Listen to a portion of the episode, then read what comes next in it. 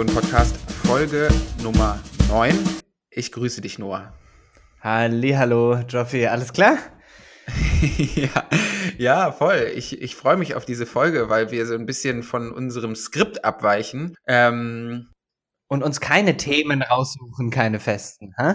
Genau, wir haben uns keine Themen rausgesucht, sondern wir haben uns mal wirklich so in die Schlangenhöhle Twitter abgeseilt, kann man sagen. Und ja, genau, wir haben uns gegenseitig quasi das Seil gehalten, aber sind schon auch abgerutscht. Ja.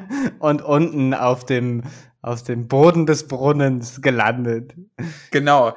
Wir haben eigentlich im Prinzip haben wir, äh, wir wollen so eine kleine lockere Folge heute mal machen und schauen uns einfach an, welche großen Absurditäten bei Twitter diese Woche passiert sind. Man kann eigentlich davon sprechen, es ist ein bisschen, es sind ein bisschen die Billboard-Charts der Ideologie, der Twitter-Ideologie, die ganz viele neue Einsteiger, Mensch, ne, einige Sachen, die sich natürlich als Evergreens an der Spitze halten. Aber das ist so ein bisschen das Vorgehen heute. Wir wollen heute so ein bisschen lockerer an die ganze Sache rangehen. Ja, beziehungsweise ist ja eigentlich der Plan, sich mal anzugucken, wie vielleicht dieser Diskursraum Twitter auch genau funktioniert, was das mit den Leuten und ihren Aussagen und vor allem ihren Argumentationsmustern macht, wenn mhm. sie eben auf so eine, also wenn ihre, ihre Ausdrucksmöglichkeiten eben begrenzt sind auf diese 280 Zeichen, was das also im Prinzip bedeutet, dass es immer so, so schnelltaktisch aufgebaut mhm. ist, alles, ja. Also das hat ja. ja. schon eine ganz eigene, ganz eigene Dynamik. Ich weiß ja nicht, jetzt, vielleicht kommen wir mal so ein bisschen Karten auf den Tisch. Wie oft am Tag guckst du so auf Twitter? Was würdest du sagen? Ja, durch unseren Podcast halt mehr, aber vorher, ähm, vorher echt selten, weil ich mir die Scheiße echt oft nicht geben will, muss ich ehrlich sagen. So, ich guck dann da rein und dann sind die ersten fünf Beiträge, oh, die linke äh, Frau hat schon wieder was ganz Schlimmes gesagt. Oh, der äh, konservative hat schon wieder was ganz Schlimmes gesagt. Also es geht ja immer ganz, ganz häufig so um, um Personen und irgendwie den anderen bestmöglich dabei erwischen, wie, wie man irgendwie so doppelbödig argumentiert und so. Aber mittlerweile schaue ich da dann doch öfters mal am Tag rein, aber finde es eigentlich schwer auszuhalten, muss ich ehrlich sagen. Es ist gar nicht so meine Lieblingsplattform. ja, äh, bist du, bist du eher bei Instagram dann? Doch, weil es irgendwie ästhetischer ist oder was? Oder doch bei Facebook? Zumindest entspricht Instagram mehr meinem alltäglichen Habitus. Also da geht man dann so rein. Also wenn du danach fragst, was ist die Plattform, wo ich so dumm Zeit verbringe, dann ist das, dann ist das ganz klar Instagram. Okay, also da verdaddelst du. Genau, da verdaddel ich. Ja, okay. Voll. Ja. Genau, aber ja, das nervt mich auch zunehmend, muss ich ehrlich sagen. Und äh, genau, bei Twitter schaue ich eigentlich gezielter und habe eigentlich auch. Ich habe jetzt letztens dachte ich so, ach komm, du musst jetzt endlich auch mal so 30, 40 Leuten folgen, die dich nerven. Und dann hast du diese Inhalte auch mal parat und ich bereue das so sehr. Hate Follow? Ja, also so, dass man sich so denkt, ja komm, jetzt folge ich mal Jan Fleischhauer. ich muss doch wissen, was der zwischendurch beiträgt. Und dann schaut man so zwei Tage später wieder rein und denkt sich, ich bin so dumm. Warum habe ich das gemacht? Warum lasse ich die Scheiße nicht einfach sein? So. Oder noch der dreitausendste Beitrag von Ulf Poschert, dass er gegen ein Tempolimit ist. Und man denkt sich so, ja, okay, Mann. Halt so, weiß ich nicht, baller doch mit 300 mit deinem Audi über die Autobahn und schlachte am besten auf dem Beifahrersitz noch ein Tönnies Schwein oder so, keine Ahnung. ja, ja, klar, es ist natürlich, manchmal ist es schon sehr, ja, erwartbar, ja doch auch erwartbar, aber ja, also irgendwie denkt man sich so, ha, es ist so, es ist so ein klein klein irgendwie so. Das Erstaunliche mhm. finde ich aber auch, dass den Nutzern der Parallelwelt Twitter schon bewusst ist, dass sie auf diese in dieser Parallelwelt sind. Weißt du, wie ich meine? Also ganz mhm, viele ja. Leute reflektieren das ja, dass sie da vielleicht sozusagen groß sind und aber wirklich, also wenn du so auf die Straße gehen würdest und sagen würdest, hey, ich bin hier der und der Star bei Twitter, wenn alle Leute sagen, hey, was? wer, wer, wer bist du?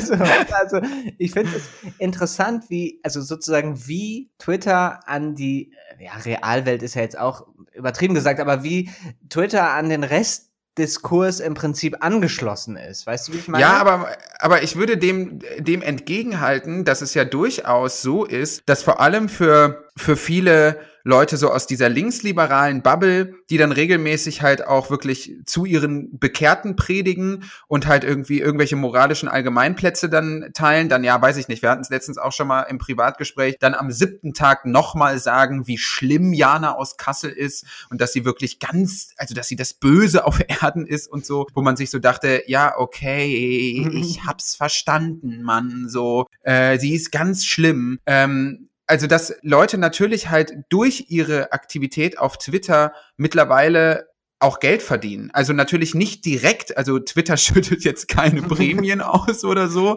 keine äh, Provision, aber es ist natürlich schon so, dass halt irgendwie Leute, die auf Twitter gut funktionieren und die da regelmäßig äh, virale One-Liner raushauen, natürlich auch mal zu der ein oder anderen Podiumsdiskussion eingeladen werden und das bedeutet, und das kann man sich ja vielleicht auch noch mal ein bisschen genauer anschauen, es ist mittlerweile an ein ökonomisches und berufliches Interesse gebunden, auf Twitter so viel Interaktion wie möglich hervorzurufen. Weswegen ich an der Stelle dann sagen würde, da ist Twitter dann ja schon sehr stark an die vermeintlich echte Realität in Anführungszeichen angebunden.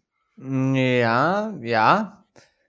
Ja, ich glaube, das ist natürlich kein Alleinstellungsmerkmal von Twitter. Also ganz viele Plattformen funktionieren ja über die Monetarisierung derjenigen, die da äh, die sich da irgendwie präsentieren. Aber ja, klar, das hat natürlich ein besonderes Geschmäckle in dem Zusammenhang, dass ja Twitter immer noch so als die Plattform so der, der Freigeister gilt, die da halt irgendwie so ihre, ihre krassen Meinungen sich gegenseitig an den Kopf werfen und so weiter und so fort. Es gibt ja auch ganz mhm. viele, ganz viele äh, Nutzer, die dann halt irgendwie so beschreiben, ja, damals, als ich noch dachte, dass man hier Diskussionen führen kann und so. so wirklich so, und ist schon total desillusioniert. Ja, ich weiß jetzt mittlerweile, dass das so nicht funktioniert und so weiter. Andererseits gibt es aber auch wiederum die Leute, und die bewundere ich sehr, die es so schaffen, ihren eigenen Stil irgendwie aufzubauen, die das für sich nutzen, um ihre, ihre Erkenntnisse relativ schnell weiter zu verbreiten und die auch wirklich teilweise ja wirklich so Künstler des Formats Tweet sind. Ja. Weißt du, wie ich meine? Also sozusagen, die es schaffen, in diese 280 Zeichen unglaublich viel Inhalt reinzupacken, ohne dabei irgendwie super, super viele Worte zu benutzen. Absolut. Bevor wir einsteigen quasi in einige durchaus anschauliche Beispiele möchte, möchten wir uns tatsächlich auch noch an dieser Stelle bei unseren Unterstützerinnen und Unterstützern bedanken, die uns auch äh, in der vergangenen Wochen, Woche wieder ein paar Schienen haben zukommen lassen, will ich jetzt mal sagen. Nämlich einmal Simon, Jessica, Anna zum zweiten Mal. Also wow, wir haben auch schon eine Premium-Hörerin dabei. Vielen, vielen Dank für deine wöchentliche Unterstützung. Und Lea Sophie. Vielen Dank auf jeden Fall, dass ihr uns unterstützt. Ihr macht uns ein wenig reicher. ja, beziehungsweise macht diese Arbeit einfach netter, weil man weiß, dass es äh, dass es etwas, dass etwas zurückkommt. Ja, super. Im Gegensatz zu Noah habe ich natürlich ja auch ein ganz klares betriebswirtschaftliches Interesse. das habe ich ihm vorher nicht gesagt, aber natürlich möchte ich mit dem Format reich werden. Ja, also. du willst dir danach die Benzer leasen, war ja? Ich merke schon. Ja, genau. Also ich will im nächsten Spotify-Jahresrückblick, ne, will ich auf die Eins. Oh. Ja, ich. So wie gemischtes Hack, ne, hier Felix Lobrecht und Tommy Schmidt und so, die irgendwie auch, ich weiß nicht, ob ich es richtig gelesen habe, irgendwie auch international super hoch gerankt sind, so, wo ich mir so dachte, ah, okay, auch im deutschsprachigen Teil von Kanada ist das ein sehr beliebter Podcast. Aber naja, sehr, sehr gut. Wollen wir anfangen? Ja, wir können ja mal so ein bisschen, ja, ich, wir haben uns vielleicht so ein, zwei Tweets rausgesucht, an denen man vielleicht einige Argumentationslogiken, die so online und auf ja. dieser Plattform verwendet werden, einmal gut veranschaulichen kann. Und ich habe hier zum Auftakt mal zwei, drei mitgebracht. Und zwar geht es hier im weitesten Sinne also im weitesten Sinne um Reaktionen auf das berühmt, also was heißt berühmt, aber auf die Forderung gegenüber pardon, auf die Forderung gegenüber Muslimen, äh, sich von Terror zu distanzieren, über den man ja relativ viel diskutieren kann. Mhm. Genau, und jetzt haben wir hier also solche, solche Tweets. Einer hier von äh, Safsan Chebli, äh, hier bei der SPD in Berlin. Sie ist ja bekannt, die Frau. Und zwar äh, hat sie einen Artikel vom Spiegel geteilt über die deutschen Bible Bells, warum gerade Sachsen und Stuttgart irgendwie besonders äh, ja besonders stark von diesem christlichen Fundamentalismus betroffen sind und wie das mit dem Protest gegen die Corona-Politik zusammenhängt. Und sie schreibt dazu, wo bleiben eigentlich die Debatten über religiösen Fundamentalismus bei den Corona-Protesten? Ach ja, es sind ja keine Muslime. Da hätte es längst Brennpunkte und Talkshows gegeben. Jetzt ähm, bei der letzten, ähm, ne, also es gab ja hier eine Amokfahrt in Trier von einem anscheinend sehr alkoholisierten Mann. Dazu schreibt Nasir Ahmad, Publizist und Anhänger der Ahmadiyya-Bewegung, er schreibt, hat sich inzwischen die Alkoholiker-Community von der Amokfahrt aus Trier distanziert? Frage als Muslim, weil wir das nicht anders kennen. Und noch ein anderer, dabei ging es auch wieder um Jana aus Kassel und der Journalist Stefan Anpalagan schreibt, dieselben Leute, die die Strafmündigkeit auf zwölf Jahre herabsetzen würden, wenn es um muslimische Kinder geht, sind also die ersten, die eine Holocaust verharmlosende Frau damit verteidigen, dass sie ja erst 22 Jahre alt sei. Interessant. Hier geht es jetzt mal kurz als Nachtrag äh, um eine Forderung der AfD, äh, die Strafmündigkeit von, also von Menschen, die halt aus dem Ausland kommen und hier als Vergewaltiger in Erscheinung getreten sind, auf zwölf Jahre herabzusetzen. Es ging darum, dass es, Vergewaltigungen durch 15-jährige Jugendliche gab. Mhm. Um mal einmal kurz die Logik dahinter so ein ganz klein bisschen aufzudröseln. Wir können dann gleich sehr gerne noch dazu ins Gespräch kommen. Es geht mhm. ja hier darum, eigentlich äh, Doppelmoral anzuprangern. Ja, also ja. den Christen äh, würde etwas nicht vorgehalten, was eben den Muslimen vorgehalten wird. Und was dann aber dabei gemacht wird, ja, also diese Doppelmoral eigentlich grundsätzlich ähm, vielleicht sich mal anzugucken, was da dran ist, das ist ja grundsätzlich keine so falsche Sache, ja. Aber es geht hier darum, ne, jemand anders Doppelmoral nachzuweisen, ist immer der Kracher auf Twitter. Läuft immer super. Also diese, diese Tweets, die hier haben, einmal habe ich jetzt hier drei, ungefähr 3000 Likes von Chebli, von Nasir Ahmad waren es, glaube ich, über 1500 von mhm. Palagan 6.500, ja, also das verkauft sich wie geschnitten Brot, ähm, wenn man jemand anderem so Doppelmoral vorwirft. Mhm. Und jetzt ist aber ja das Interessante, man kann sich ja dann auch immer fragen, was wird da miteinander verglichen? Und kann man das überhaupt vergleichen? Ist es überhaupt sinnvoll, das in einen Vergleich zu ziehen? Ja, erstmal das kann man sich fragen, das wäre mal Punkt eins. Ist das überhaupt sinnvoll? Ja, also bei dem Beispiel jetzt mit die Alkoholiker-Community, die sich von einer Am Amokfahrt distanzieren soll. Das ist natürlich irgendwie special, ja, wenn man, also Alkohol, mhm. Alkoholismus ist ja irgendwie, also, ja, also ist eine, ist eine Krankheit und, und ist keine Ideologie. Also es gibt ja jetzt nicht irgendwie. ja, der Vergleich ist wirklich auf allen Ebenen Hanebüchen. Man muss es leider einfach mal so sagen. Also, und es ist wirklich dann auch eine Immunisierungsstrategie. Ne? Also in dem Versuch quasi Doppelmoral bei der Gegenseite nachzuweisen, versucht man natürlich halt aber auch vom eigentlichen Betrachtungsgegenstand so gut es geht abzulenken. Weil was ja. da drin ja auch steckt, ist nicht nur, ihr seid, ihr macht Doppelmoral, sondern das Problem wir sollten über ein anderes Problem reden. Ne? Lasst uns mal nicht über das Problem reden, lasst uns über ein anderes Problem reden. So. Und davor, also das ist dann natürlich eben die Immunisierungsstrategie. Man will dann eben nicht weiter dort dort bleiben bei dem eigentlichen Thema, sondern lenkt so ein bisschen die Aufmerksamkeit um. Ja, genau. Ne? Also es geht ja im Prinzip, und für mich ist es auch deswegen betrachte ich das als eine Unterkategorie von Whataboutismus, ja. Und mhm. zwar ein, ein Whataboutismus, der nicht, äh, ja, wie kann man das sagen? Ein Whataboutismus, der sozusagen nicht direkt versucht abzulenken, wenn man gerade im Kreuzfeuer steht, sondern mhm. sozusagen, wenn das Kreuzfeuer schon längst woanders ist, äh, dass man dann sagt, aha, guck mal hier, derjenige wird, wird nicht ins Kreuzfeuer genommen, äh, wie das bei ja. mir der Fall war. Ne? Also man kann überhaupt nicht mehr die Thematik die ja dahinter liegt. Also Alkoholismus ist ein Problem, äh, Jana aus Kassel zu verharmlosen ist ein Problem und christliche mhm. Fundamentalisten sind auch ein Problem. Ja? Aber ich habe das Gefühl, Safsan Chapley will überhaupt nicht über fundamentalistische Christen reden. Sie will nur sagen, ach guck mal, Christen haben auch ein Problem mit Fundamentalismus, nicht nur Muslime. Mhm. Ja? Mhm. So, bitte hört auf, das so einseitig zu sehen. Und in der Form ist es halt nämlich eine Subkategorie von Whataboutismus. Jetzt haben wir hier drei Beispiele, wo es um das Thema äh, islamistischer Terrorismus äh, geht. Aber das geht natürlich auch andersrum. Jetzt gerade, ne, irgendwie Igor Levit, dieser Pianist, hat da im Dannröder Forst ein Konzert gegeben, ne? Und dann kommen die ganzen Liberalos um die Ecke und sagen dann, oh, wie ist denn der Flügel äh, in den Dannröder Forst gekommen? Etwa mit dem Auto? Wow, so, weißt du? Doppelmoral, Doppelmoral. Wo ich mir denke, ja, Jungs, ey.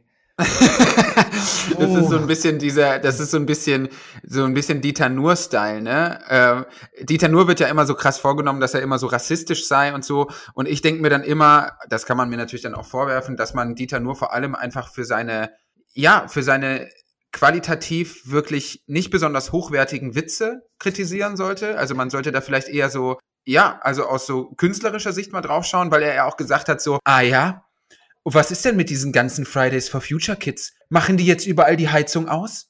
Mache ich jetzt die Heizung aus bei meiner Tochter, wenn die auf die Demo geht? Ja. Wo du dann so denkst, so, ja, äh, wo sollen wir denn dann überhaupt noch ansetzen? Also, es ist einfach. Es gibt doch dieses schöne Meme, äh, das kann man echt unter so viele Posts drunter setzen, und zwar, sieht man irgendwie in so, also soll, glaube ich, so das Mittelalter darstellen, so ein Typ, der so völlig zerfurchtes Gesicht hat und so gesammeltes Holz so trägt. Mhm. Und, und da steht dann so eine Sprechblase, da steht drauf dann, we should, uh, we should improve society somewhat. Ja, also wir sollten einfach die Gesellschaft so ein bisschen verbessern, ist meine Meinung. Und dann mhm. sieht man daneben wieder so, so ein, so ein kerngesunder Bub so aus so einem, ich weiß gar nicht, aus so einem Gully springt oder so und dann halt zu dem Typen sagt so, Yet you participate in society. Interesting. so, weißt du, so, aha, du nimmst also an der Gesellschaft teil und du willst sie reformieren? Das ist ja weird. So, weißt du, wenn sich jemand so denkt, so, ja, auch jemand, der, äh, der gegen Klimawandel ist, kann eine Heizung anmachen, ja. Genau deswegen dachte ich mir damals auch so, bei Greta Thunberg so, ne, wo sie dann, weiß ich nicht, wo sie dann mal geflogen ist. Oder weiß, ich, äh, Greta Thunberg ist ja beispielsweise auch nach Amerika gesegelt. Ja. Und dann dachte ich so, ey, es muss wirklich mittlerweile gegenüber Konservativen so krass Symbolik geben, damit die nicht die ganze Zeit sagen, ja, aber was machst du denn? Du machst es doch genauso schlimm. Also, dass Greta Thunberg sagt, okay, pass mal auf, Leute, ich setze jetzt hier ein Zeichen, ich segel jetzt in, weiß ich nicht, drei Wochen nach Amerika, als mich einfach in ein scheiß Flugzeug zu setzen, zu Recht aus meiner Perspektive, nur um denen zu zeigen, so, ich mach's richtig gut. Ne? Und ich verstehe das, ich verstehe diesen Move von ihr und will sie überhaupt nicht dafür kritisieren, aber dass das überhaupt notwendig ist, also, dass halt überhaupt solche Symbole notwendig sind, um quasi die Integrität einer Person nachzuweisen, ist völlig lächerlich. Natürlich kann man fliegen und trotzdem Klimapolitik machen. Luisa Neubauer wurde ja auch als Langstrecken-Luisa dann ähm, äh, quasi diffamiert.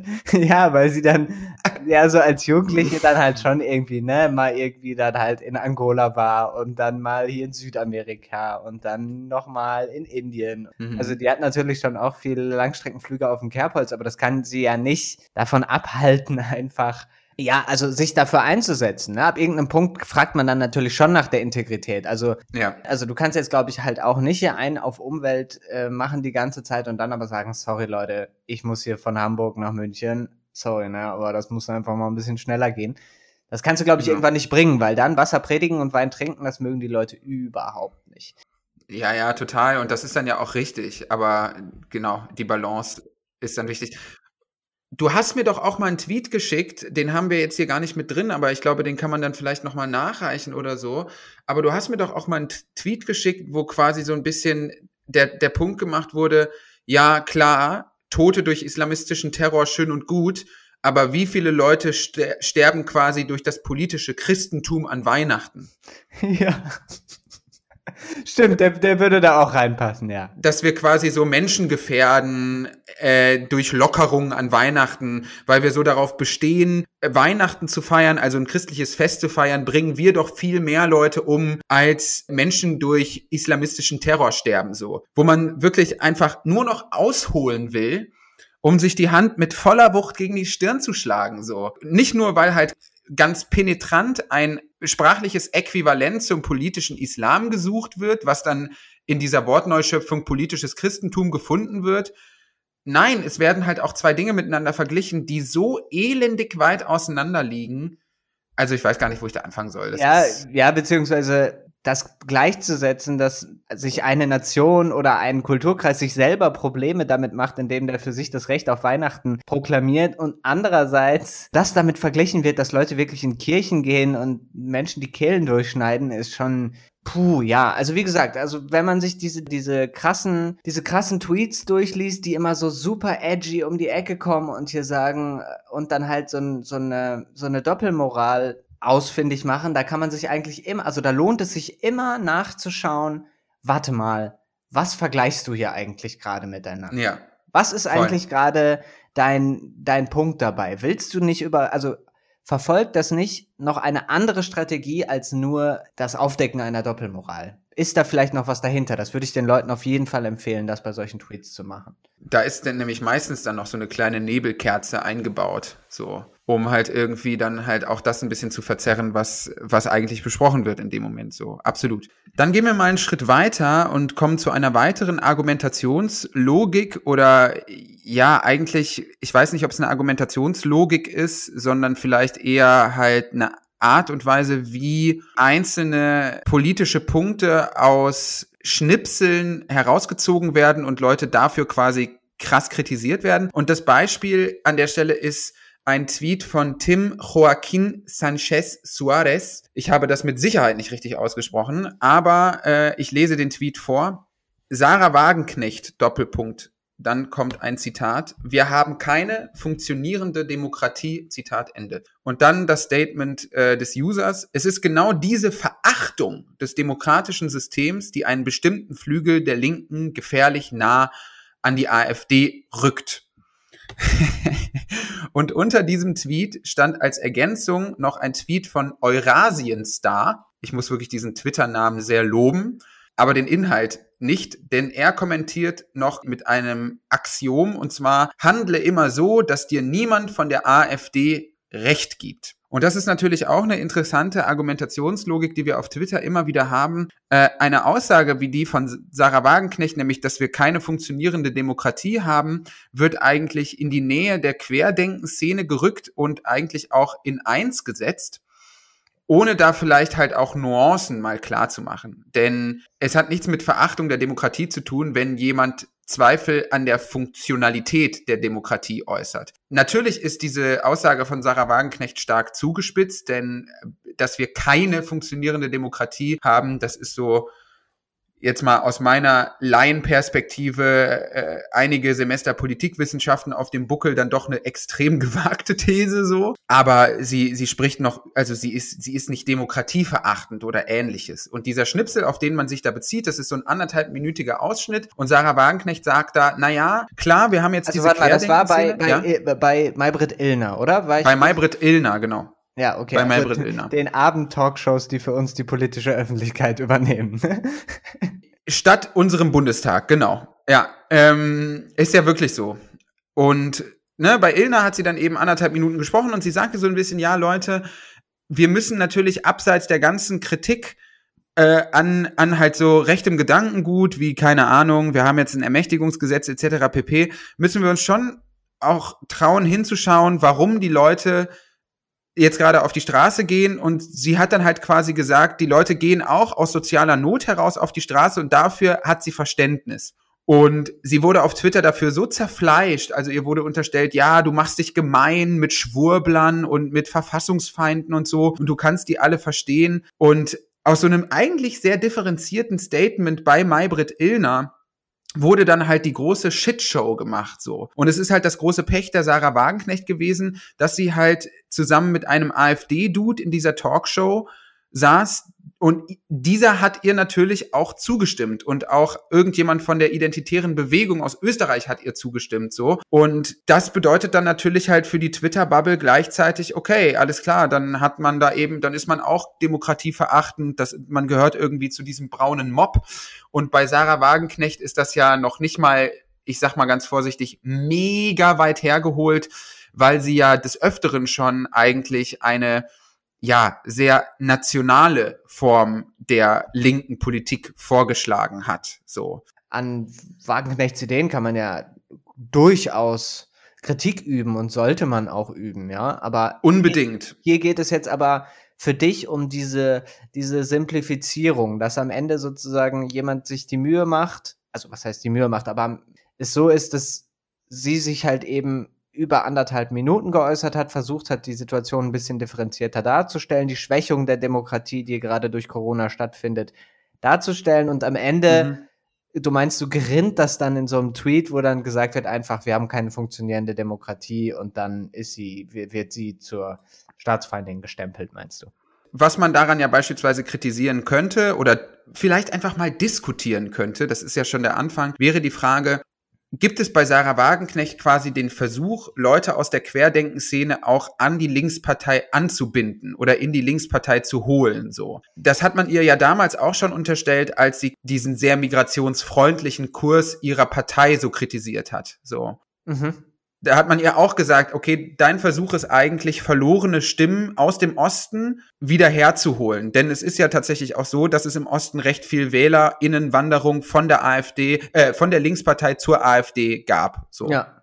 Und da kann man sich einfach die Frage stellen, will man das als Linkspartei? Und äh, ich weiß gar nicht, ob ich es schon mal hier erzählt habe, aber ich bin ja ebenso ambivalentes wie regelmäßig zweifelndes Mitglied der Linkspartei. Und ich würde dann beispielsweise gar nicht unbedingt sagen, dass ich das große Bedürfnis habe, Leute aus der Querdenken-Szene in diese Partei zu holen. Aber es geht ja vielleicht wirklich darum, zu verstehen, warum die Leute gerade auf die Straße gehen. Und da reicht der Verweis äh, auf Schwurbelei und Esoterik und auch rechte Esoterik. Das mag ja alles stimmen, aber es ist als Analyse eigentlich nicht ausreichend so so sorgt das jetzt eher dann halt eben für eine, für eine Polarisierung, ne? Beziehungsweise du kannst dann halt entweder, also wenn du jetzt so einen Tweet liest, dann wird man eigentlich immer so ein bisschen dazu gezwungen, bin ich jetzt quasi, bin ich jetzt Systemling in Anführungsstrichen oder bin ich das nicht? Und bin ich dagegen, bin ich einer von denen, die sozusagen das System untergraben wollen oder wie auch immer. Und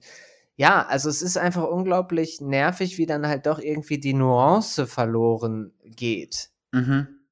Beziehungsweise man hat dann überhaupt nicht mehr die, die Energie, sich, äh, sich wirklich auseinanderzusetzen. Also das trifft ja auch auf extrem viele Beiträge bei Twitter zu. Ja. Dass man so diesen Schlagabtausch von, aha, du stehst da, ich stehe da, das sind unsere unterschiedlichen Positionen, aber es funktioniert nicht dialektisch. Ne? Es funktioniert ja so, dass man sagt, okay, gut, was ist deine Meinung? Das höre ich zum Beispiel extrem, sel extrem selten auf Social Media im Allgemeinen, aber auf Twitter noch mehr, dass mir jemand sagt, aha, so habe ich es noch gar nicht gesehen.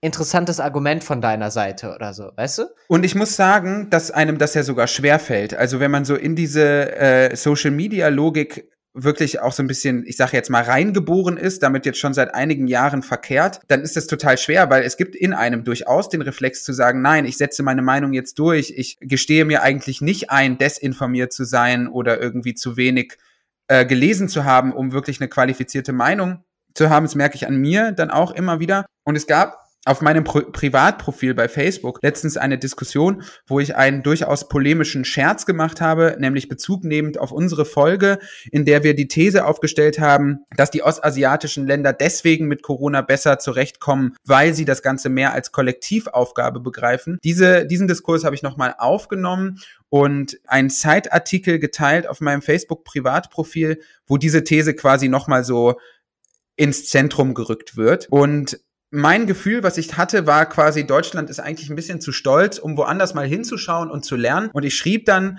äh, jetzt paraphrasiert wiedergegeben, am Anfang dachte man, Deutschland wäre noch das große Vorbild in Sachen Pandemiebekämpfung. Mittlerweile ist man da desillusioniert. Aber Leute, keine Sorge, wenigstens das 7 zu 1 gegen Brasilien kann uns im Nachhinein niemand mehr nehmen. Und da wurde ich dann auch harsch für kritisiert, oder was heißt harsch, deutlich und scharf für kritisiert in den Kommentaren, weil das eben eine gewisse Polemik hatte. Und dann hat irgendwie ein, ein Kollege von uns, Bernard Hoffmeister, den wir auch gerne mal in den Podcast einladen können, auch richtigerweise darunter quasi geschrieben, Herr, pass mal auf, aber es gibt hier im, äh, in Europa eine Virusvariation, die deutlich infektiöser ist, so. Und die sich deutlich. In Ostasien meinst du? Als die in Ostasien, genau. Und das war einfach so ein, eine Faktenlage, die mir nicht bekannt war.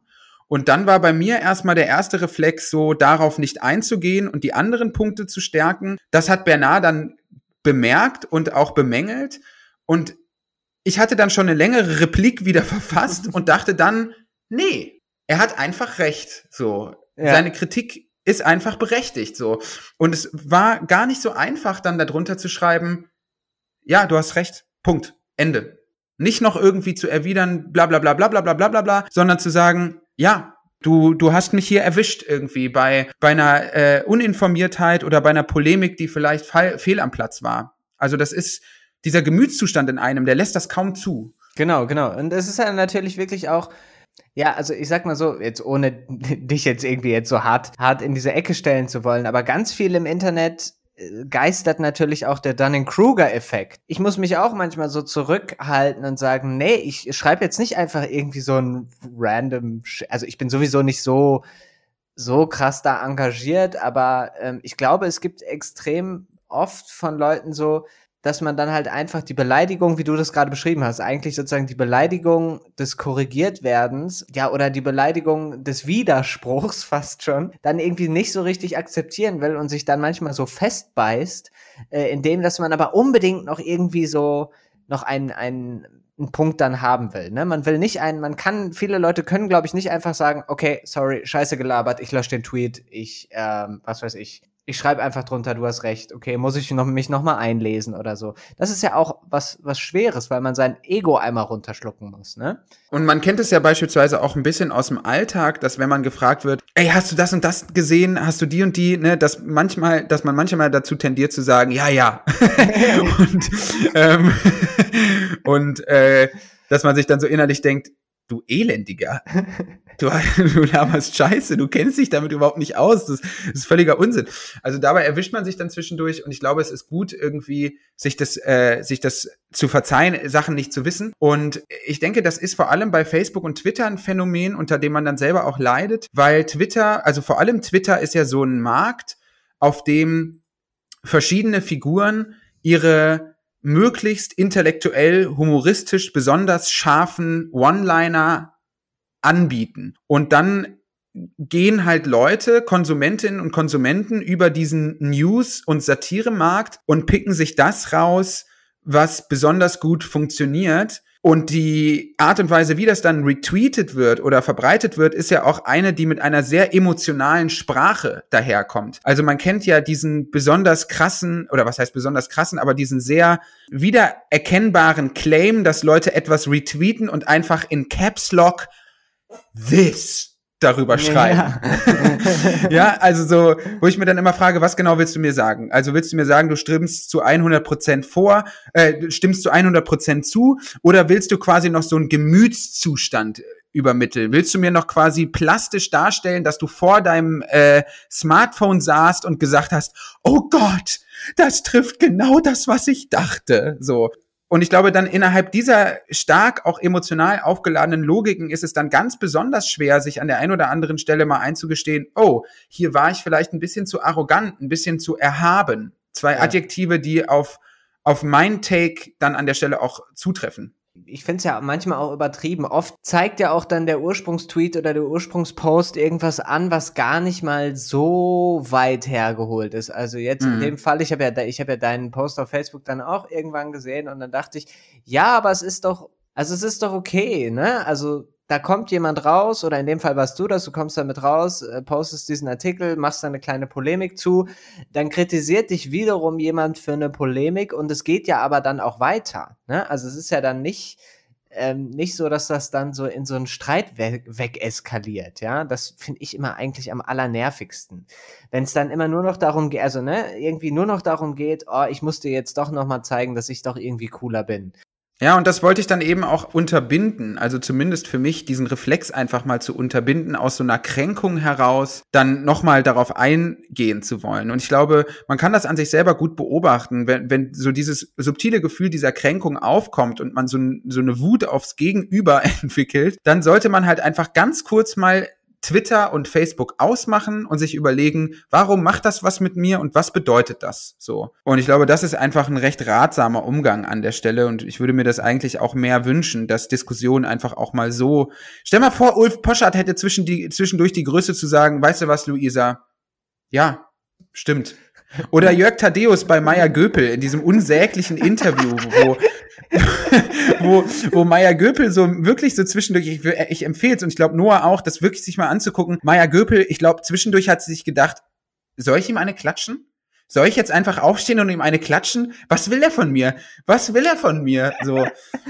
Ja, ja, weil vielleicht zum Kontext für die Leute, die das nicht gesehen haben. Also Maya Göpel ist ja Wissenschaftlerin, die über äh, ja, äh, Umweltfragen irgendwie forscht. Sie gilt so als äh, krasse Vertreterin dieser Renewables Only Schule und sie sitzt dann bei Jörg Tadeusz hier bei im RBB war das glaube ich sogar, ne? Und ja. es ist ja wirklich, also es ist ja wirklich abgefahren, wie, also er präsentiert total sein Privileg, kann man eigentlich wirklich so sagen. Sie redet dann irgendwann über SUV-Fahrer und er sagt dann so, ja, ich habe auch ein SUV, glaube ich. Und dann erklärt er, dass er den hat, weil das für ihn leichter ist, da einzusteigen. Wo man, wo ich mich immer frage, wo ich mich wirklich immer frage, verstehen eigentlich Konservative den Unterschied zwischen Freiheit und Dekadenz? So. Weißt du, was ich meine? Das ist eine gute Frage, ja, das ist wirklich eine gute Frage. Also, weil äh, immer wenn ich sowas höre, dass jemand sagt so, also, für mich ist es wirklich Freiheit, ein SUV zu haben, denke ich mir so, wie viel Freiheit steht in Dekadenz, also in diesem Zwang zum immer mehr, so. Ist es nicht vielleicht eher Zwang als Freiheit, so innerlich so eine Unruhe zu haben und auch so eine Langeweile mit dem Leben, dass man dann doch noch mal irgendwie dieses neue Modell kauft und so. Ja, da gibt's ja jetzt, äh, es gibt auch, das kommt auch in dem, in dem Interview kommt das auch vor, dass es ja wirklich mittlerweile einen Begriff dafür gibt, nämlich Überkonsum. Also ja. es gibt so ein, so ein gewisses, so einen gewissen Frame, sage ich jetzt mal, so ein Rahmen, in dem man sagt, okay, das ist quasi legitim, das ist ein, eine Lebensqualität, die man sich dann halt eben mit so und so viel Geld irgendwie kaufen oder holen kann und was auch irgendwie vertretbar ist von den CO2-Mengen, die dabei ausgestoßen werden, versus was ist wirklich Überkonsum, ne? Muss ich wirklich vier Urlaube im Jahr machen? Brauche ich wirklich den SUV? So und so weiter. Und ich glaube, die meisten Leute wissen eigentlich deep in their heart, was über Konsum ist und was nicht. Wenn man mal ehrlich ja. ist, weiß man das eigentlich so ein bisschen. Das ist tatsächlich auch der richtige Begriff dafür. Und wenn es so etwas halt mehr geben würde, also ich kann ja vielleicht auch mal so ein bisschen aus dem Nähkästchen plaudern. Ich bin ja gerade auch an einer, an einer Sendungsproduktion beteiligt fürs Fernsehen, im Idealfall fürs Fernsehen wir äh, bewerben uns gerade bei verschiedenen Sendern. Also wenn das ZDF zuhört, Leute, kommt klar. äh, es ist ein Hit. Was lasst ihr euch hier durch die Finger gehen? Seid ihr völlig irre? Aber ähm, und darf ich dann das nächste Wetten das moderieren?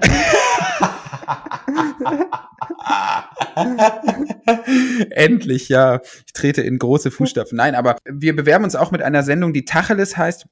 Mhm. Und äh, wollen gerade eben das wieder mehr in den Vordergrund rücken. Also wirklich eine halbe Stunde sehr konzentriertes Gespräch mit einem Gast zum Thema, was ist das gute Leben? Also was ist die Vorstellung des Gastes vom guten Leben?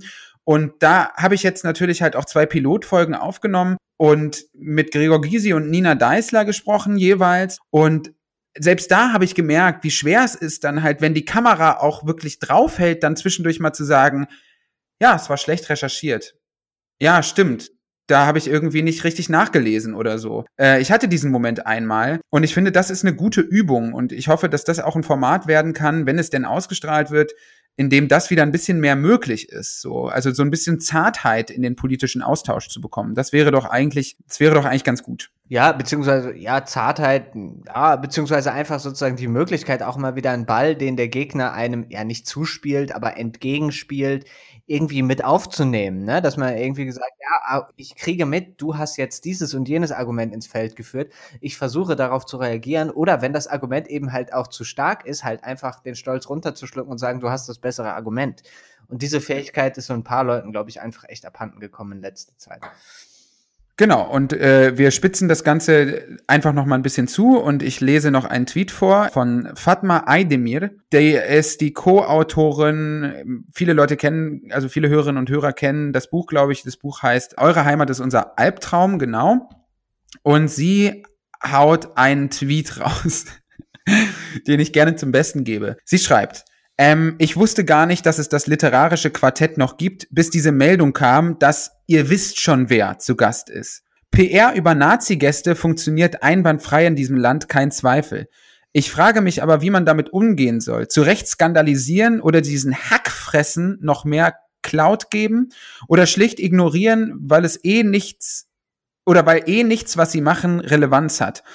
Weiter. Es gibt zum Beispiel bestimmte antifeministische Feuilletonisten hier, die haben es von 300 auf 20.000 Follower gebracht, weil Leute sie ständig zurecht kritisiert haben, aber ihnen damit auch erst eine Plattform geschaffen haben. Und noch ein weiterer Tweet. Und zur Relevanz, ich meine, abgesehen von politischen Inhalten ist das künstlerisch einfach Müll. Natürlich ist es auch eine Kunst, in Versace scheiße auszusehen, aber wenn es die einzige ist, die du beherrschst, dann...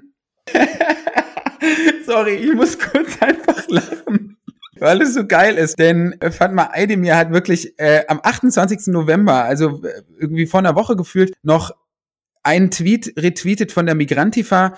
Und der Tweet lautet, manche hier verwechseln Mobbing mit linker Praxis richtig ekelhaft. Und sie retweetet diesen Tweet mit dem Zitat Definition von Twitter.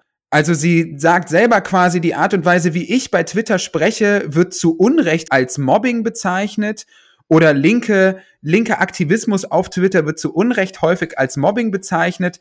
Es ist einfach eine linke Praxis. Und ich muss ehrlich sagen, wenn das linke Praxis ist, dann gnade uns der verfickte Zeitgeist, ehrlich gesagt. Also. Aber warte mal, habe ich das richtig verstanden? Manche hier verwechseln Mobbing mit und linker Praxis in Anführungsstrichen. Weißt du? Also ich glaube, Ach so. Ah, ich glaube, mhm. es zielt darauf ab, dass manches, was einfach Mobbing ist, linke Praxis genannt wird. Ah, okay, das heißt, sie, sie stimmt quasi meinem, meinem Punkt eher zu oder nimmt meinen Punkt eigentlich eher vorweg, dass ich sage, es gibt halt auf Twitter Mobbing-Strukturen, autoritäre linke Strukturen, bei denen es nur noch darum geht, halt einfach jemanden zu diffamieren. Okay, ja. dann habe ich das offenbar hier falsch verstanden. Äh, der Fehler ist eingestanden, einkassiert aber das macht es ja noch pikanter eigentlich. Ja, also, dass sie eine Woche vorher eigentlich sagt, hey, passt mal auf, Leute, es hat irgendwie nichts mit linker Praxis zu tun, wenn Leute hier einfach gemobbt werden. Und dann da, aber jetzt haltet eure Fresse, ihr Hackfressen hier. Ja, und eine Woche später also wir können es ja mal sagen, es geht um Lisa Eckert. So vermute ich auf jeden Fall. Lisa ja, ja, Eckert war jetzt zuletzt im ähm, literarischen Quartett äh, zu Gast. Und also es ist ja so richtig so äh, Voldemort-Style der, der ungenannt bleiben muss, der, dessen Name nicht genannt werden darf. Also, also Lisa Eckert, die überhaupt gar nicht genannt werden soll, wird hier als Nazi-Gast diffamiert, ohne dass überhaupt noch mal irgendwie hochgeholt wird. Warum stellt man eigentlich diese unglaubliche These auf so? Naja, es wird sich ja wahrscheinlich darauf, darauf abzielen, dass Lisa Eckert Antisemitismus vorgeworfen wurde wegen ihres äh, Witzes da zum Thema ähm, Harvey Weinstein und was nicht alles, ne? Auf jeden Fall. Es gibt diesen Vorwurf, klar, auf jeden Fall. Und über dieses Set kann man natürlich auch kritisch sprechen und es ist auf jeden Fall auch ein schlechtes Set. Das kann man ja, kann man ja, oder das ist auf jeden Fall meine Meinung so. Aber dass quasi diese Kunstfigur Lisa Eckert mittlerweile nicht nur mit ihrer Privatperson in eins gesetzt wird, sondern dass quasi diese beiden Personen auch Nazi sind, so. Das ist ja schon irgendwie eine krasse Anschuldigung, so. Und die wird dann halt auch gar nicht weiter ausgeführt und begründet, sondern das sind dann einfach Hackfressen halt so, denen man keine weitere Bühne geben soll. Ich meine, hier werden natürlich große Fässer aufgemacht. Ne? Sie fragt ja auch mit dem spezifischen, was hat sie dann nochmal gefragt, ähm, zu Recht skandalisieren äh, und noch mehr Cloud geben oder schlicht ignorieren. Das ist ja natürlich auch eine Frage, die sich, das ist bei Lisa Eckert ist das auf jeden Fall so mit Kanonen auf Spatzen geschossen, aber man kann sich ja eben schon fragen, wenn Götz, Kubitschek wieder irgendwie einen seiner genialen Faschotakes raushaut, ob man den Crap dann irgendwie überhaupt besprechen soll oder halt eben nicht, um dem keine Bühne zu bieten. Also das ist ja eine alte Diskussion, beziehungsweise eine Diskussion, die schon seit längerem läuft aber ja, da wird sich halt eben dran beteiligt an dieser Dämonisierung von politischen Gegnern. Das ist natürlich halt auch eben, das fügt sich ein in das, was ich gerade so ein bisschen gemeint habe. Man, man möchte nicht mehr wirklich sich dann in Tiefe mit der Sache auseinandersetzen, beziehungsweise ja, möchte halt diesen, diese, das Streitgespräch, das Zivile eigentlich gar nicht führen. Und wenn man das halt nicht macht, dann geht's halt darum, dass man den Gegner irgendwie moralisch herabwürdigt. Ja, voll. Und ich meine, im Fall von, vom literarischen Quartett, ja, also beim besten Willen, das, das ist jetzt natürlich Meinung, aber da sitzt ja nicht, weiß ich nicht, da sitzt ja nicht irgendwie ein rechtsextremer Autor, Björn Höcke, keine Ahnung so, sondern es geht um Lisa Eckert, so, die sich natürlich zu diesen Vorwürfen auch mehrfach geäußert hat, so, und da finde ich es schon extrem krass, wie dann, wie dann wirklich da einfach draufgekloppt wird. Also, das ist irgendwie schon eine sehr spezielle Form der, ja, der Sprechweise einfach. Also ich sehe das und denke mir so, schade. Also schade, dass da eigentlich nicht ein bisschen anders drüber gesprochen wird, so. Mhm. Ja, weil, also, ne, valide Kritik an dieser Eckert zu äußern, go ahead. Das ist ja alles überhaupt kein Problem. Und vor allem, also man muss ja beispielsweise, man muss ja wirklich auch nicht jeden tatsächlichen Nazi oder Fascho oder jede Einladung von einem Nazi und einem Fascho in eine Talkshow mit dem Verweis auf Meinungsfreiheit legitimieren, weil dann ist man dann halt natürlich auch bei einer Toleranz, die repressiv wirken kann, um mal so äh, ganz kurz diesen, diesen Herbert Marcuse-Begriff in, in den Ring zu schmeißen.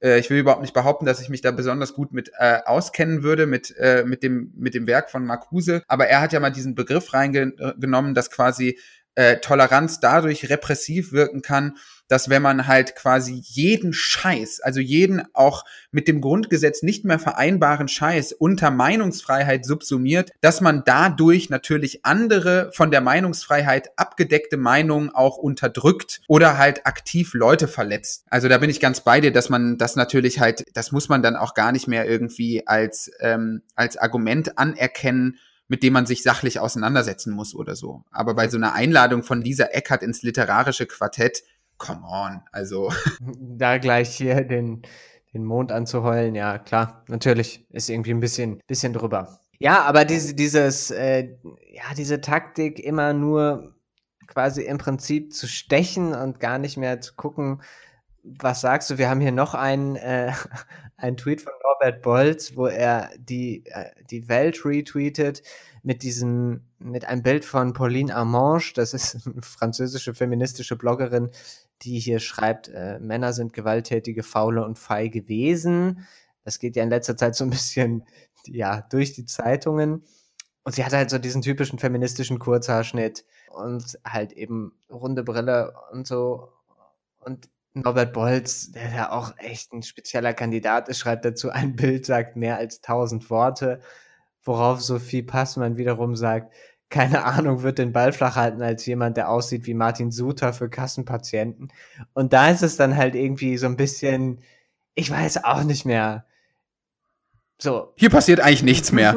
Also, wir haben ja eigentlich das Diskutieren in Gänze eingestellt. Der eine redet über einen Kurzhaarschnitt, die andere wirft dem anderen vor, wie Martin Suter für Kassenpatienten auszusehen. Ja, weiß ich nicht, keine Ahnung. Im Tweet vorher wird Lisa Eckert dafür beleidigt, dass sie scheiße aussieht in Versace und ihre Kunst wird als, äh, als Müll bezeichnet. Also, pff, keine Ahnung, dann lasst uns den Laden noch einfach zumachen, so. Ja. Und man muss ja auch noch mal, also ganz kurz vielleicht noch mal zu Pauline Armange. Es ist ja dann interessant so, weil dieses Buch sollte ja eigentlich in winzig kleiner Auflage in Frankreich erscheinen. Und dann wurde es ja irgendwie von Staatsseiten, glaube ich, ah, wie, wie, wie ist der der passende Begriff für? Also das wurde von Staatsseiten stark indiziert, nein, oder? Indiziert, ja, doch Echt? ein bisschen indiziert. Ich glaube, weil das Buch heißt Ich hasse Männer. Ja, ja, ja, ja. Und genau deswegen, also weil der Staat da halt so drauf abgegangen ist, wurde es überhaupt zu populär. Ah, okay. Ah. Ähm, ja, es ist natürlich halt ein Titel, der sehr gut in diese Zeit passt, will ich jetzt mal ganz mhm. vorsichtig sagen. Also der Titel Ich hasse Männer passt natürlich halt so in diese postmoderne One-Liner-Twitter-Zeit, so einfach mal einen raushauen und wenn sich Leute dann über den Titel beschweren, sagt man, ja, aber ich erkläre den Titel doch auf Seite 37, dass ich ihn ganz subversiv meine und so. Äh, wo ich mir dann auch immer denke, ja, pff, ehrlich gesagt, also vielleicht können wir einfach auch mal in unserer Sprache ein bisschen abrüsten. I don't know, so. Ich bin ja wieder mehr für so, für so, kennst du so Titel aus dem 17. und 18. Jahrhundert? So, wenn so Leute da so Romane, also Robinson Crusoe zum Beispiel hat ja einen ewig langen Titel, ne? Weißt du das? Ja. Warte mal, ich kann. Kannst du den mal zum. Ja, ja, ich, ich finde den, ich finde den raus. Das ist abgefahren.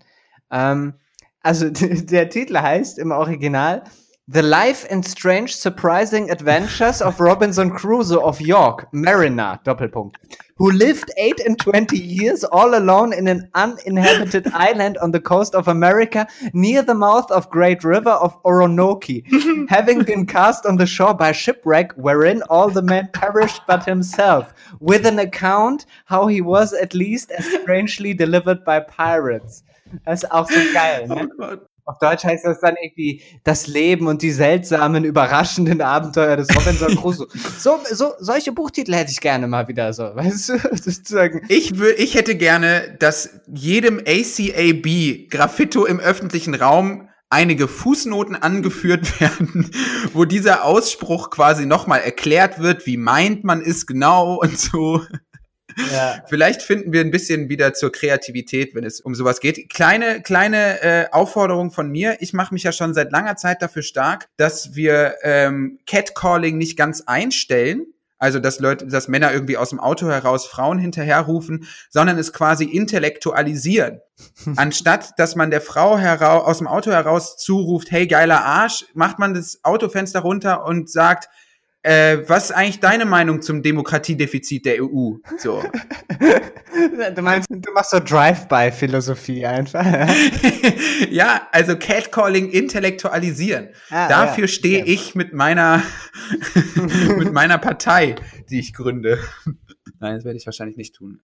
Nein, aber ne, ich will jetzt hier nicht irgendwie das Problem von Catcalling rel relativieren. Das ist natürlich äh, ein absolut beschämendes Problem, gar keine Frage. Und es ist auch ein real existierendes Phänomen in, in großer Zahl. Ich kenne keine Frau, die nicht regelmäßig davon berichtet, dass irgendwelche Macker und Alpha-Männer ihr aus dem Auto heraus irgendwas, äh, weiß ich nicht, Beschissenes zurufen und so. Aber ich denke immer wieder dann in, in diesen Situationen daran, dass man vielleicht diesen, diesen Zeitgeist, der so krass mit, mit rhetorischer Aufrüstung daherkommt und wo es ganz, ganz häufig darum geht, dem anderen einfach mit einer machtvollen Geste zu zeigen, hey, du bist irgendwie nicht so viel wert wie ich oder meine Meinung ist mehr wert als deine, dass man das vielleicht irgendwie so ein bisschen umgestaltet bekommt. Aber das ist natürlich in Zeiten von digita digitaler Kriegsführung sowieso ein relativ aussichtsloses Unterfangen, denke ich mal. Ja, wollen wir uns noch mal einen Punkt weiter tasten? Mhm, gerne.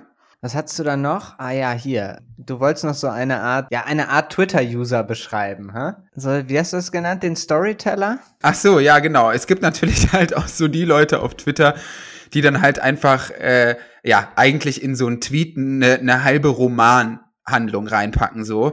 So die ganz große Dramaturgie äh, fahren. Und das ist die AfD Heidelberg in dem Fall. Und die AfD Heidelberg schreibt, jetzt wird es eisig in der Halle. Immer zehn Minuten vor der vollen Stunde wird bis Punkt durchgelüftet. Die Delegierten erfahren jetzt hautnah, wie täglich Schüler in Merkel-Deutschland gequält werden. Ich stelle mir immer so die deutsche Wehrmacht an der russischen Front vor, wie sie so dahin siecht in der Kälte. Ganz am Ende ist, und als wir die Fenster zum Lüften öffneten, trat der Sensenmann in voller Pracht unter uns und erhob seine Stimme. Oh Gott, es wird eisig in der Halle. Ach ja, richtig geil einfach, richtig geil. Das ist dann so, äh, ja, so richtig Narration, die da gefahren wird. Eine andere Form von Argumentationslogik auf Twitter oder so ein, so ein sehr klassischer Twitter-Stunt ist ja einfach, äh, haben wir am Anfang ja schon mal so ein bisschen erwähnt, ja, so, so moralische Allgemeinplätze nochmal zum hundertsten Mal wieder zu coinen. So, ne? Mhm. Ein Beispiel an der Stelle Katrin Wessling, die schreibt, Leute wegen Black Friday shamen ist so überprivilegierte Scheiße, da fällt mir echt nichts mehr zu ein. Toll, dass du dir immer alles leisten kannst, andere halt nicht, also halt dein Maul und verschenk dein Geld doch an weniger reiche Leute, Sabrina. Überhaupt dieses ganze Shaming und Kapitalismus ist so arg, ja lol, ist er an den anderen 364 Tagen auch, mach was dagegen, statt einzelne Personen zu shamen, du Keck. Wo man sich auch wieder fragen kann, okay, alles klar, muss diese Sprache sein? Ich mich befremdet das immer, muss ich ehrlich sein. Äh, und das andere ist, sie hat natürlich einen, einen wichtigen Punkt erstmal. Ne? Im ersten Tweet zu sagen, äh, weiß ich nicht, die ganz große antikapitalistische Keule äh, schwingen gegenüber Leuten, die diesen, diesen Rabatttag brauchen, um sich wichtige Güter überhaupt leisten zu können, ist natürlich richtig. Aber meine Anschlussfrage oder meine zwei Anschlussfragen sind, auf wie viel Prozent der Leute, die an dem Tag kaufen, trifft das wirklich zu? Ja. Und meine zweite Frage lautet, ist Katrin Wessling allen Ernstes der Meinung, dass der Kapitalismus an den anderen 364 Tagen genauso arg daherkommt wie am Black Friday? Weil was an dem Tag umgesetzt wird und auch die Menge an äh, Produktionsmüll, die an dem Tag irgendwie entsteht, das kann man sich überhaupt gar nicht vorstellen. Also das ist so krass. Mhm. Es gibt halt so einen äh, Text aus dem Manager-Magazin, wo das nochmal so ein bisschen umrissen wird, was für, was für betriebswirtschaftliche Dimension das Ganze einnimmt. Also ich lese es mal ganz kurz vor. Die Headline ist mehr als eine Milliarde Dollar Umsatz pro Tag. Amazon meldet Rekord für Black Friday Wochenende. Boah. Pro Tag.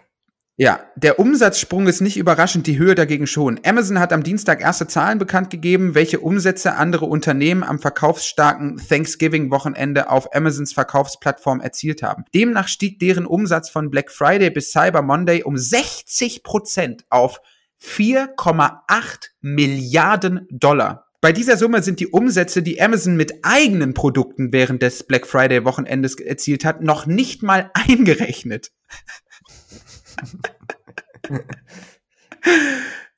Jüngsten Branchenschätzungen zufolge entwickelt sich der Cyber Monday in den USA in diesem Jahr zum größten Online-Einkaufstag aller Zeiten.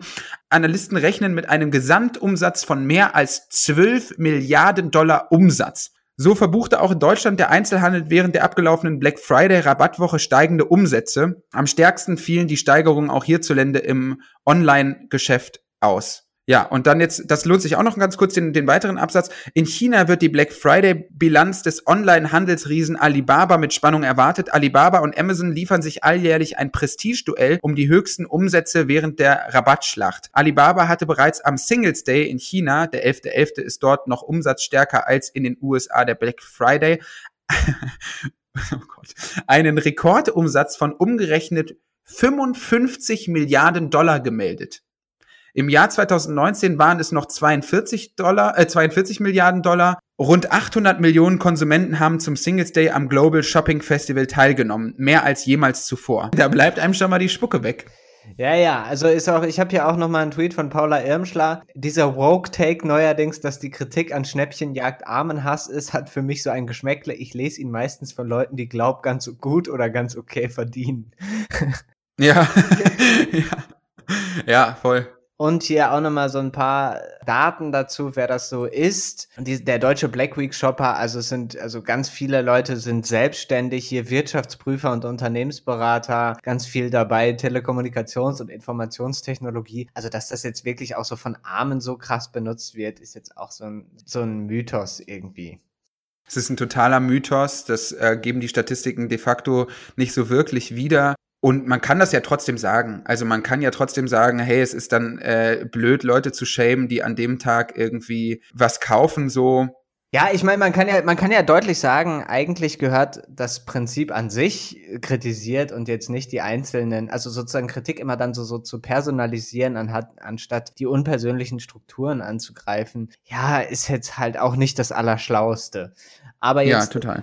Na, hier kommen wir auch wieder zu so einer Sache, ne? In dem, sie möchte jetzt unbedingt so, so einen geilen, edgy, so eine geile, edgy Nummer da raushauen und mhm. macht das auch. Und sie kritisiert ja aber im Prinzip die Kritiker und am Ende bleibt dann eigentlich gar nicht so viel übrig. Also man soll jetzt doch wieder nicht Black Friday kritisieren und so zerfleischen sich dann irgendwie die Gegner von kapitalistischen Strukturen ganz oft selbst.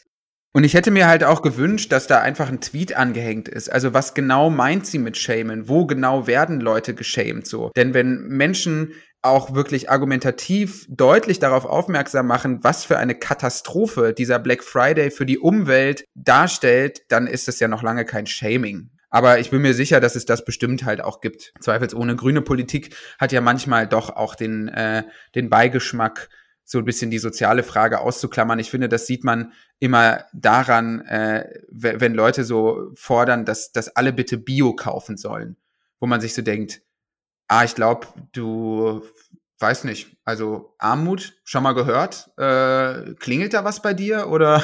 ja, genau, das ist natürlich auch nochmal eine viel, viel größere Diskussion darüber, ähm, inwiefern man einzelnen Leuten irgendwie also oder inwiefern man dem Verbraucher die Verantwortung für die kapitalistischen Strukturen aufbürden kann, das ist ja auch, ja. Ich glaube, da diese Frage können wir nicht, ah ja, die können wir nicht abschließend klären, aber ja. Da können wir wirklich mal eine Folge drüber machen, denn das stört mich eigentlich enorm, dass ich das Gefühl habe, dass die Klimakrise immer stärker auch privatisiert und individualisiert wird, so. Und es erinnert mich immer, also immer, wenn ich quasi halt so von Leuten höre, die dann stark moralisch dazu auffordern, wirklich nicht mehr zu fliegen oder wirklich nur noch vegan zu essen, denke ich immer so, warum soll ich die ganze Bürde alleine tragen? Und der Staat macht derweil viel zu wenig. Also das ist, das erinnert mich ein bisschen immer daran, das ist wie, wenn ich quasi zu Lea, also meiner Partnerin gehen würde und sagen würde, hey, gute Neuigkeiten, ich verzichte mittlerweile ganz darauf, mit anderen Frauen zu chatten, während sie sich gerade für ein Tinder-Date schminkt. Also das ist halt irgendwie so immer der Eindruck, den ich habe, dass halt so das Bemühen darin, darum, diese Krise irgendwie zu lösen, relativ ungleichmäßig verteilt ist. Aber in der Tat, da können wir dann noch mal eine, eine eigene Folge zu machen. Ich finde das immer schade. Eine, eine gute Kollegin von uns, die wir auch schon akquiriert haben für diesen Podcast und die wir mit Sicherheit bald auch hier begrüßen werden, Meral Ziegler, sagt immer so ein bisschen auch polemisch, ja, ist ja schön und gut, wenn wir, wenn wir alle nicht mehr fliegen, ähm, ich wäre dann halt nicht hier. ich wäre dann halt nicht nach Deutschland gekommen. Das darf man, glaube ich, auch nicht vergessen, dass es halt ganz wichtig ist für freiheitliche Gesellschaften, dass Menschen halt, also, dass Menschen mobil sind. Fliegen ja. ist eine tolle Sache an sich. So, ja, das, eigentlich, das kommt da. Eigentlich ist es dann eine Kulturtechnik, die gut ist, ne? Jetzt bloß wieder in seiner Massenversion äh, ist mhm. es dann halt jetzt dann wieder crappy. Apropos crappy. Äh, wir haben noch ein, ein kleines Schmankerl zum Ende hin. Und zwar, die FDP hat ein schönes FDP-Meme gebastelt. Und zwar mit der Aufschrift, wir sind entsetzt. Lauterbach rät von Köln-Shopping ab wo dann Karl Lauterbach drüber schreibt, wie billig FDP sinkt tief in den Populismus. Ich rate dazu, volle Einkaufsstraßen und Geschäfte zu meiden, um Weihnachten gesund feiern zu können. Geschenk zu Weihnachten kann man nachreichen. Wir schenken uns gegenseitig Fürsorge und Rücksicht. Ich kaufe nie bei Amazon. Den letzten Satz habe ich nicht so ganz verstanden, also warum man dann nochmal so sagt, so, ich kaufe nicht bei Amazon. Aber ich fand es schon auch krass, so dieses, wir sind entsetzt, Lauterbach rät von Köln Shopping ab. Wo ich dann auch die Frage stelle, was genau ist Köln Shopping? Inwiefern unterscheidet sich das von Hamburg Shopping? Ein Baustein vom Dom. Also das ist so ein bisschen so dieser FDP-Style, dass man zwischendurch wirklich hat so, dass Christian Lindner Angst hat, dass Greta Thunberg in Manfred und Gerda in Thüringen die Wurst vom Brot klaut. Ja, ja, ja. Und ganz am Ende können wir vielleicht auch noch mal, ähm, naja, ich habe es dir eigentlich letztens als Spaß geschickt und dann haben wir auch doch noch uns dazu entschlossen, das doch hier reinzutun und zwar. Gott. Ja, es ist wirklich. Ich bin auf den auch nur aufmerksam geworden durch einen Kollegen, weil wir uns auch irgendwie über China und chinesische Diplomatie unterhalten haben. Und irgendwann meinte er, kennst du eigentlich Chen Weihua? Und das ist wirklich abgefahren. Also Chen Weihua ist, oh, ich, oh, das ist so, ja, offiziell ein chinesischer Diplomat, der glaube ich auch für deren Zeitung und so weiter schreibt. Und er gilt so als deren Kettenhund. Und das ist wirklich krass, wie der einfach bei Twitter reingeht und einfach so westliche Politiker einfach in den Kommentaren beleidigt. Also das muss man. Und jetzt hat hier die Senatorin Marsha Blackburn, die auch, ich glaube, sie ist Republikanerin, relativ rechts in den USA und die haut erstmal so einen kulturessentialistischen, wirklich einfach eine dumme Aussage raus, nämlich China has a 5000 year history of cheating and stealing. Some things will never change. Ja. ja, also sie haut hier natürlich, die Chinesen sind alles Betrüger, Lügner schon seit 5000 Jahren und so. Ist natürlich einfach wirklich Hanebüchner Quatsch. Und jetzt aber Chen Weihua da so runter einfach nur Bitch. und ich dachte wirklich so, what?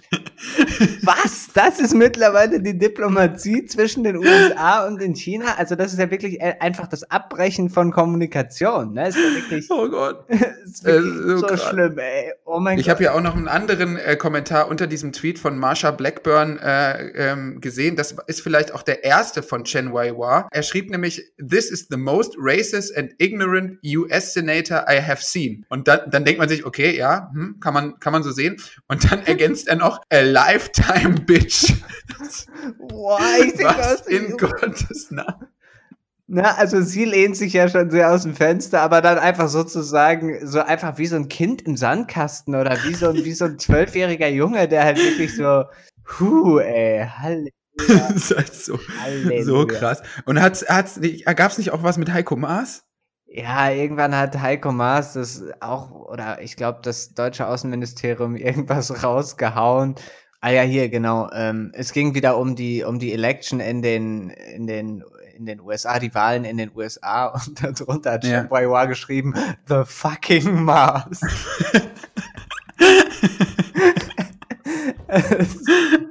ja, also wir lachen darüber, aber es ist natürlich Ja. echt. Es ist furchtbar schlimm. Also, und ich meine, ich empfehle an dieser Stelle wirklich, äh, es ist zu komplex, um es jetzt hier im Podcast wiederzugeben und ich kenne mich noch nicht genug damit aus, deswegen traue ich mich nicht. Aber den Vortrag von Frank Rieger vom Chaos Computer Club im, im Deutschlandfunk Ja. Nova Hörsaal vom September äh, über Twitter ist wirklich ganz, ganz empfehlenswert. Frank Rieger, der ja wirklich halt auch ein, ein Hacker ist vom Chaos Computer Club, der sagt ja, wir, es führt kein Weg dran vorbei, wir müssen Twitter und Facebook zerschlagen. Also ein sehr interessanter Tweet und der beschäftigt sich so mit hybrider Kriegsführung auf Twitter, vor allem von russischer Seite. ja. Und es ist auch unterhaltsam, sich den Vortrag anzuhören, weil er am Anfang erstmal so ganz, so ganz locker flockig von der Seele quatscht und erzählt, wie der Chaos Computer Club es geschafft hat, den Fingerabdruck von Wolfgang Schäuble zu klauen und den auch in, auch in, so einem, in, so einem, in so einer Zeitung abzudrucken, damit alle Leute, die irgendwie mal einen Fingerabdruck irgendwie abgeben müssen, den Fingerabdruck von Wolfgang Schäuble zur Hand haben. So. Also auch sehr lustiger Vortrag kann man. Heute ist eine Fun-Folge, heute sehr viel Ja. lustige Sachen einfach. Apropos lustige Sachen, das ist vielleicht unser kleines, unterschätztes Thema in dieser Podcast-Folge. Ein Tweet von Adam Toos. Heißt der Toes oder Toos? Tus, tus. Toos, ne? Ja. Äh, und damit wollen wir auch zeigen, es geht auch anders, es geht auch geil, um nicht zu sagen, was wir brauchen, sind Nerds. Das sind einfach die geilen Leute auf Twitter so, die dann halt einfach so unglaubliche Sachen zwischendurch einfach mal so, so runterbrechen und fassbar machen für den Laien. Und Adam Toos hat hier eine Statistik geteilt, die nachweist, dass seit der Pandemie der schönheitschirurgische Eingriff der Tweakments einen Boom hat. Und das ist halt ein einfacher Eingriff, bei dem das Gesicht quasi halt irgendwie, ja, so ein bisschen geglowt wird. Was, was meinst du mit geglowt? Also so ein bisschen äh, verglänzt wird. Also das sind Ah, halt, okay. es, es wird halt so, so, so eine, so eine Schicht an, an Gesichtsschuppen und Torf und abgestorbener Haut wird erstmal so abgeschabt und es wird halt ähm, mit relativ, ich kenne die, die Technik jetzt nicht en Detail, aber es wird halt äh, in relativ einfacher Weise dieses Gesicht halt eben chirurgisch gereinigt und es glänzt dann in besonderer Weise. Also es wird so ein bisschen speckiger wieder. Ja, es wird so ein bisschen speckiger, so ein bisschen, äh, weiß ich nicht, so ein bisschen, ja, es, es, es glowt einfach mehr. Und äh, das ist halt eben so, weil Leute mehr Zoom benutzen und Leute quasi einfach Angst davor haben, vor ihrem Lockdown-Face. Ja. Und deswegen gibt es halt eine fünfmal höhere Nachfrage nach eben diesen Tweakments, also diesen kleinen kleinen Eingriff. Eingriffen. Ja, Ja. okay, abgefahren. Das erinnert mich so ein bisschen an diese, kennst du die Stelle aus dem unendlichen Spaß äh, von David Foster Wallace, wo er über diese Videophonie redet? Das ist super. Und dann bauen sich die Leute so Avatare, die dann miteinander reden und dann verlässt aber niemand mehr sein Haus, weil alle Avatare so mega schön sind. Ja. Und die Leute kommen sich dann halt im Vergleich zu ihren Avataren so mega hässlich vor und gehen dann halt nicht mehr raus und alle sind so alle versuchen sich vor den Blicken der anderen zu schützen und so. Es ist Ja. ein bisschen sehr. Ja, krass. Also ich habe es jetzt gerade noch mal nachgelesen, weil wir wollen natürlich auch da vernünftige Fakten liefern. Es heißt auch Hydra Facial. Das klingt aus meiner Sicht ein bisschen wie Yu-Gi-Oh!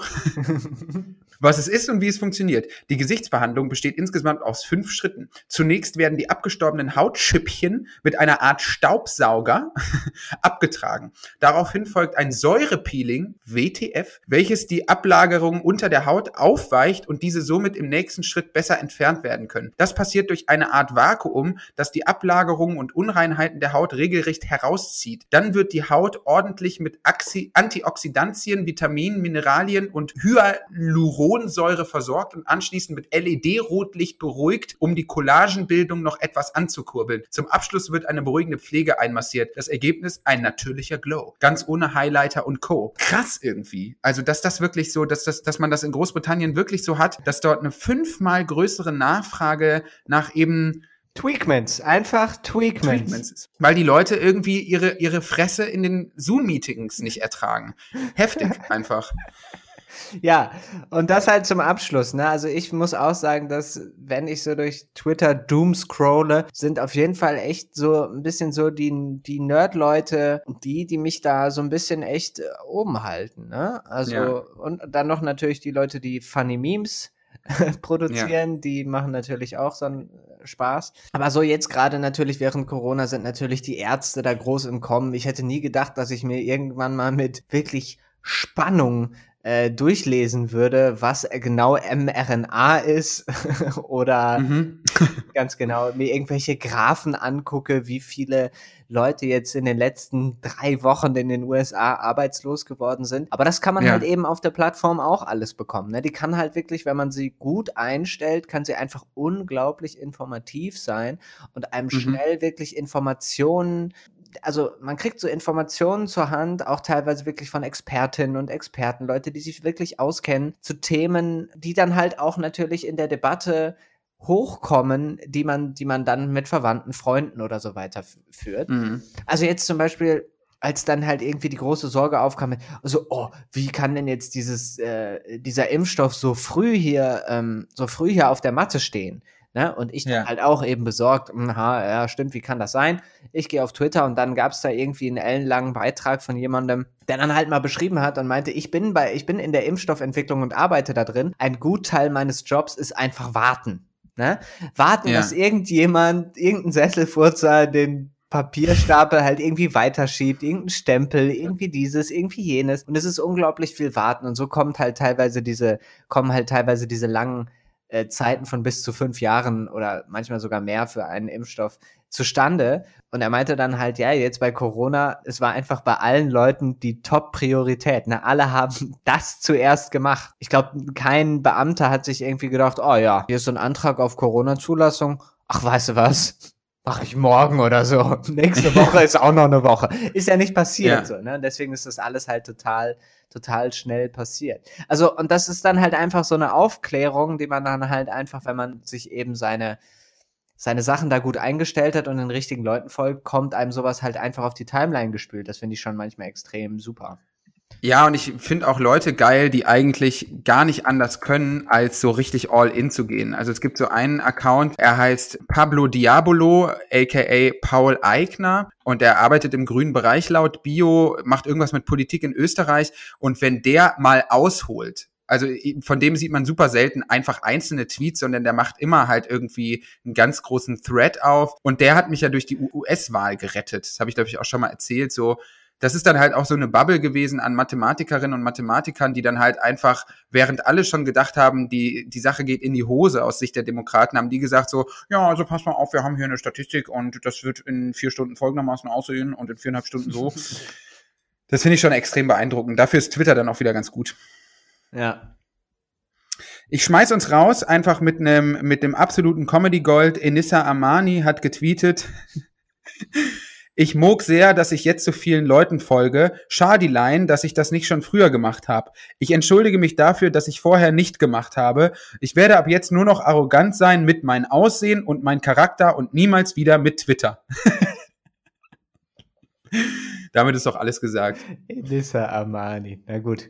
Ja, ja, hat sie, ja, hat ja. sie mal das letzte Wort hier. Fand ich ganz, ganz strange, diesen Tweet. Ich habe ihn nicht verstanden, aber ich dachte, es ist ja irgendwie ganz gut, um diese Folge zusammenzufassen. Nächste Woche äh, machen wir eine kleine Spezialfolge. Das lässt sich ja schon mal ankündigen, oder? Ja, ganz genau. Ich werde einmal äh, pausieren. Genau. Ähm, und dann wirst du einfach die Folge alleine durchziehen, beziehungsweise du hast dir schon was überlegt. Magst du das einmal ganz kurz vielleicht anteasern? Ja, ich habe zwei Gäste von der Initiative Klimamitbestimmung jetzt. Und äh, diese Initiative macht es sich zum Ziel, einen Klimabürgerinnenrat ins Leben zu rufen. Ein Bürgerrat ist ein direkt demokratisches Mittel, um Bürger und Bürgerinnen per Losverfahren direkt an Politikentwicklung zu beteiligen. Aus meiner Sicht, auch aus so, so politikwissenschaftlicher Sicht, natürlich immer noch in Ausbildung, halte ich das für sehr ertragreich und eine gute Möglichkeit. Interessiert mich extrem und mit diesen beiden Menschen, ich bin sehr gespannt, wer von der Initiative dann mit mir spricht am nächsten Freitag, da nehmen wir es zumindest auf.